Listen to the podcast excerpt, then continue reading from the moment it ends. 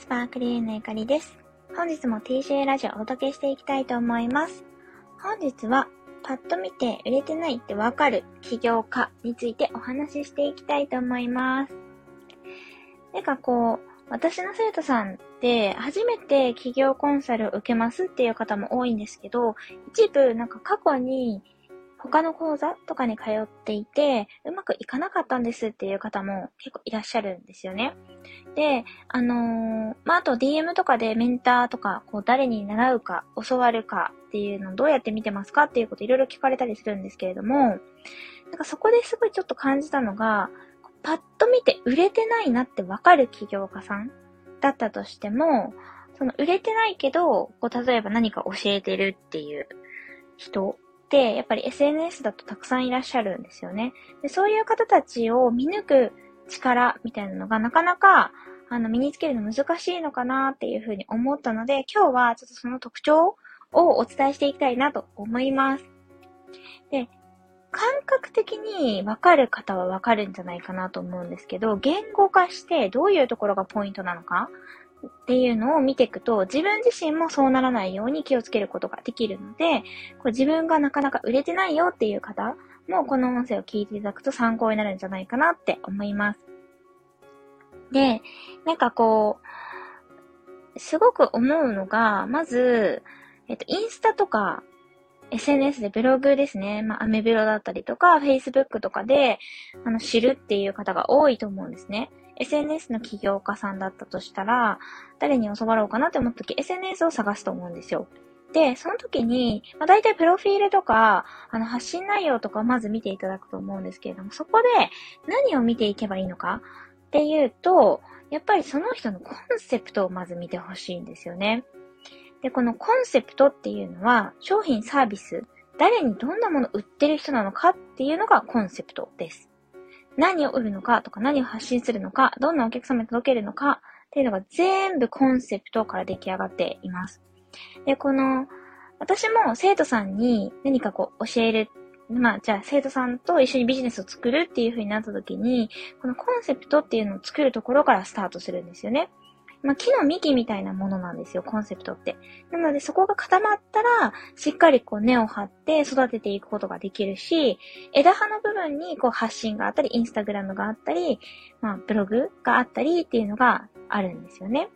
なので、このコンセプト作りっていうのがものすごく大事になります。で、売れてない人の特徴は、このコンセプトがよくわかんないっていう人なんですよね。で、パッと見てわかる人で言うと、何屋さんかわかんない人は、ほとんどの場合確実売れてないですね。で、何屋さんか、まあ、ちょっと例外がね、一部あるんですけれども、それは後で言いますが、何屋さんかわかんないっていう人は、なんかこう、売れてる起業家さんにはなりにくいです。なので自分自身も今後こうサービス作っていくときに何屋さんなんだろうっていうのを自分でまず明確にしてほしいなって思いますね。で、何屋さんかわかんない人っていうのは例えばですけど、なんか恋愛アドバイザーと、あと、企業塾の運営と、あとはなんかパーソナルカラースタイリストみたいなのとかをやってて、なんか肩書きがいくつかある人は、え、これ、だ、え、何やってる人なんだろうみたいになると思うんですよね。で、たまにいません？そういう人って SNS 見てると。で、この、肩書きが複数あるだけじゃなくて、なんだろうな、肩書きがすごいわかりにくいみたいな人ですね。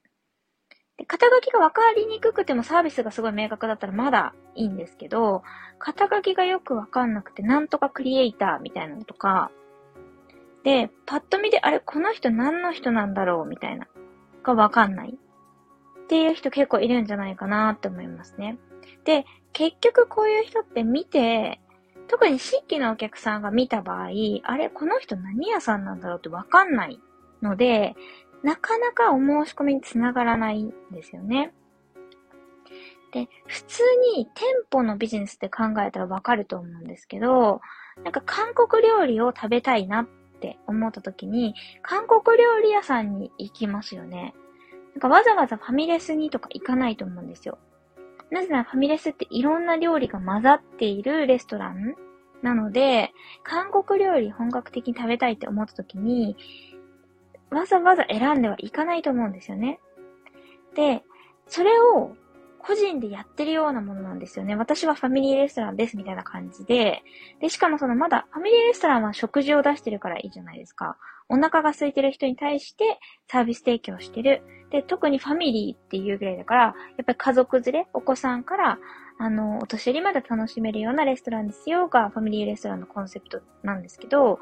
恋愛アドバイザーと企業塾と、なんかパーソナルスタイリストみたいなのをやってたら何屋さんなのかわかんないですよ。誰に対して答えてくれるサービスなのかがわかんないし、なんか何かがうまくいってないから肩書き増やしたのかな、みたいにも見えちゃう。ので、あの、やりたいことがたくさんある人もこういう、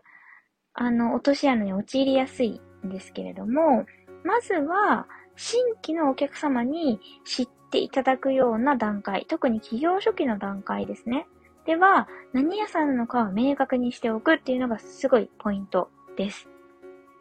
で、これがですね、さっき例外がね、あるって言ったんですけど、何屋さんかわかんない人の例外ですね。これは、有名で名前がもう売れてる人は、ぶっちゃけ何屋さんでもいいんですよね。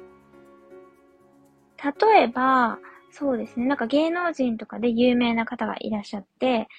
で、その人がすごく有名で、で、その人のファンだから、その人が出すサービスだったら何でも買いたい。っていうファンがもう一定数いらっしゃる方の場合は、何屋さんか明確じゃなくても物は売れます。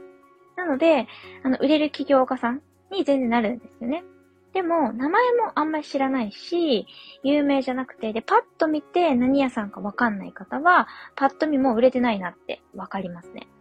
なので、こういう方の発信は、あの、ちゃんと継続的に見ていって、どういう成果を出しているのか、何に詳しい方なのか、何が強い方なのか、でそれが自分のニーズと合っているのかっていうのをちゃんと見極めた上で、